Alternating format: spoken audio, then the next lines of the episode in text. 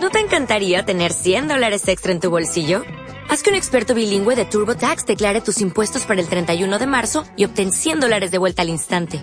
Porque no importa cuáles hayan sido tus logros del año pasado, TurboTax hace que cuenten. Obtén 100 dólares de vuelta y tus impuestos con 100% de precisión. Solo con Intuit TurboTax. Debes declarar para el 31 de marzo. Crédito solo aplicable al costo de la presentación federal con TurboTax Full Service. Oferta sujeta a cambios o cancelación en cualquier momento.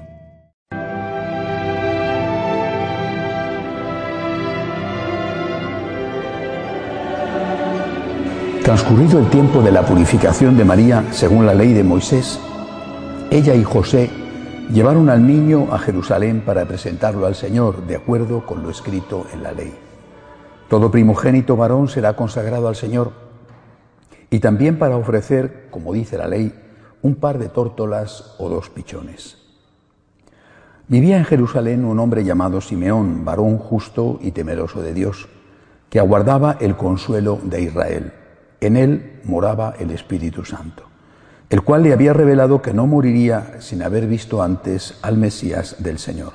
Movido por el Espíritu Santo fue al templo y cuando José y María entraban con el niño Jesús para cumplir con lo prescrito por la ley, Simeón lo tomó en brazos y bendijo a Dios diciendo, Señor, ya puedes dejar a tu siervo morir en paz, según lo que me habías prometido, porque mis ojos han visto a tu Salvador al que has preparado para bien de todos los pueblos, luz que alumbra a las naciones y gloria de tu pueblo, Israel.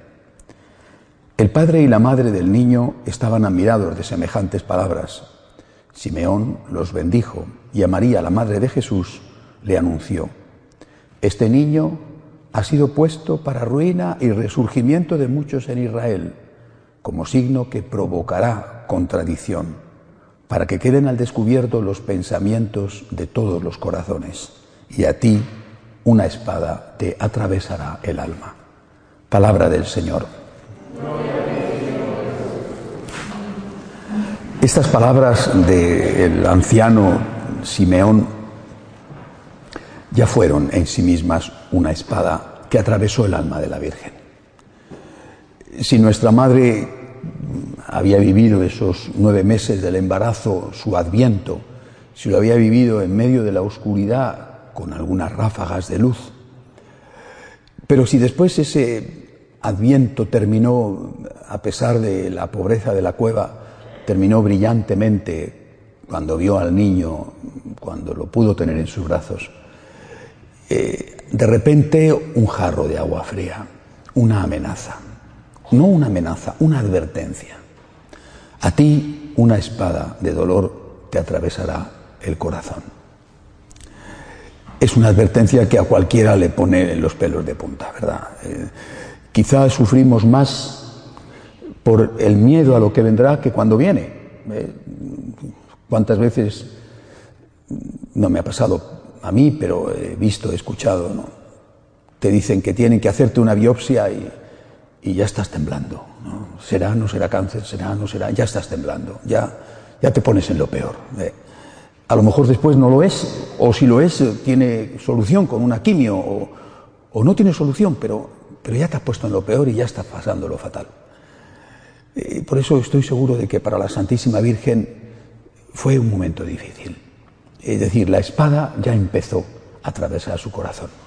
Aún no había llegado el momento de la huida a Egipto, que fue poco después, evidentemente, si hubieran ido a Egipto no habría estado con el niño presentándolo en el templo en Jerusalén.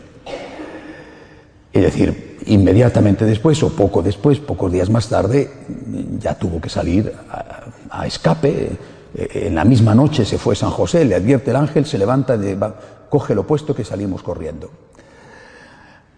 Ahora, cuando uno piensa eh, en una mamá cualquiera, eh, yo creo que en la inmensa mayoría de las mamás, y desde luego en la Virgen María, yo tardé mucho tiempo en darme cuenta de que la Virgen no quería estar en ningún otro sitio, eh, de que la Virgen no quería estar eh, en un sitio distinto a donde estuviera su hijo, y que el sitio que la Virgen hubiera elegido, si hubiera podido, y evidentemente siempre tuvo una libertad para elegir, era precisamente allí donde estuvo, es decir, donde su hijo la necesitó, al pie de la cruz, o al pie de las muchísimas cruces que tuvo que pasar su hijo en la vida. Mm, para María compartir la pasión de Cristo, es decir, la espada que atraviesa a Jesús atraviesa el corazón de María. Ella no sufrió en su propia carne, o por lo menos no nos consta que sufriera eh, malos tratos que sufriera eh, dolores físicos de, martirio. Quizá algún insulto la pudo caer por ser la madre de Jesús en su pueblo, pero no nos consta eso. El sufrimiento que hería a su hijo le hería a ella, como cualquier mamá. Pero ese sufrimiento la Virgen lo aceptaba. No podía ella desear otra cosa. Si Jesús está sufriendo, yo quiero estar sufriendo con Jesús. Eh, em, eh, la primera vez que estuve en, una bellísima ciudad italiana, Siena, donde nació Santa Catalina, en la casa de Santa Catalina, abajo, en la, en la, en la cripta, en, el sótano de la casa, hay unas preciosas pinturas de la vida de Santa Catalina. Y, he ido varias veces a Siena y he ido siempre allí, pero recuerdo que aquella primera vez fue muy especial para mí, porque meditando sobre las pinturas, digo, preciosas, esos grandes pintores italianos son maravillosos, hay una pintura en la cual eh, el Señor se aparece a Santa Catalina y le dice, le da dos coronas, le da dos coronas, le ofrece dos coronas, una corona bellísima, preciosa, de oro, piedras preciosas, y una corona de espinas. Y le dice a Santa Catalina, ¿cuál quieres? Y ella coge la de espinas. No porque, mm, no sé, era una mujer, por tanto supongo que le gustaría una buena joya, pero eh, no era una masoquista que le guste sufrir, sino porque, ¿cuál has elegido tú? ¿La de espinas? ¿Qué voy a hacer yo? Mientras tú estás en la cruz, yo voy a estar con una corona de oro. Mientras tú sufres, yo voy a estar dando palmas. Mientras tú estás siendo crucificado, insultado, perseguido, yo voy a estar descansando tranquilamente. Yo quiero compartir contigo en lo bueno y en lo malo. Esto se lo dijo Santa Catalina porque se había consagrado a Cristo como su esposa, como su consagrada. Era laica, ella no fue nunca monja. Era una laica consagrada, pertenecía como laica consagrada a la orden de los dominicos. Pero como laica consagrada le decía a Dios, me he casado contigo, mi alma se ha casado contigo. Si tú sufres, yo también. Si tú triunfas, yo también. Lo que a ti te pase, yo también. Yo creo que este es el alma de María. Y ese tiene que ser nuestra alma. Es decir, si Cristo es perseguido, yo no quiero que a mí me aplaudan. Si a Cristo le dan bofetadas, que alguna caiga sobre mí. Si yo puedo aliviar en algo la muerte, el sufrimiento, el dolor, la angustia de Jesús, echándomelo sobre mis espaldas, con la ayuda de Dios, quiero hacerlo. Eh, claro, eso es una frase que puede quedar muy, muy bonita, pero muy eh, etérea, ¿no? muy poco real. ¿Cómo le quito yo un sufrimiento a Cristo? Es decir, Cristo está crucificado, pero ¿cómo le quito yo un dolor a Cristo? Bueno, vamos a verlo de otra manera.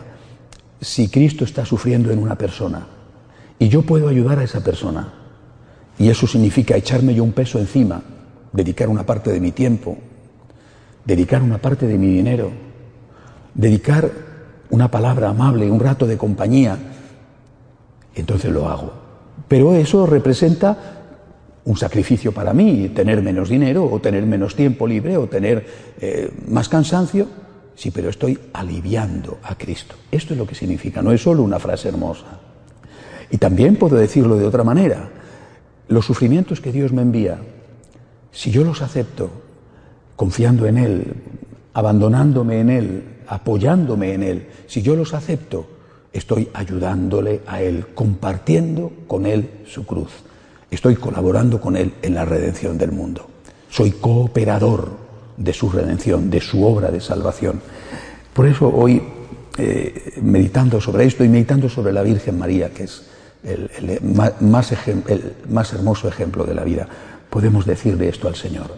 Como Santa Catalina de Siena, yo elijo la corona de espinas porque ha sido la que tú has llevado en tu cabeza. Quiero sufrir contigo, quiero llorar contigo, quiero gozar contigo y con tu ayuda algún día reinar contigo, estar contigo en el cielo. Que Dios nos ayude a practicar. De pie, por favor.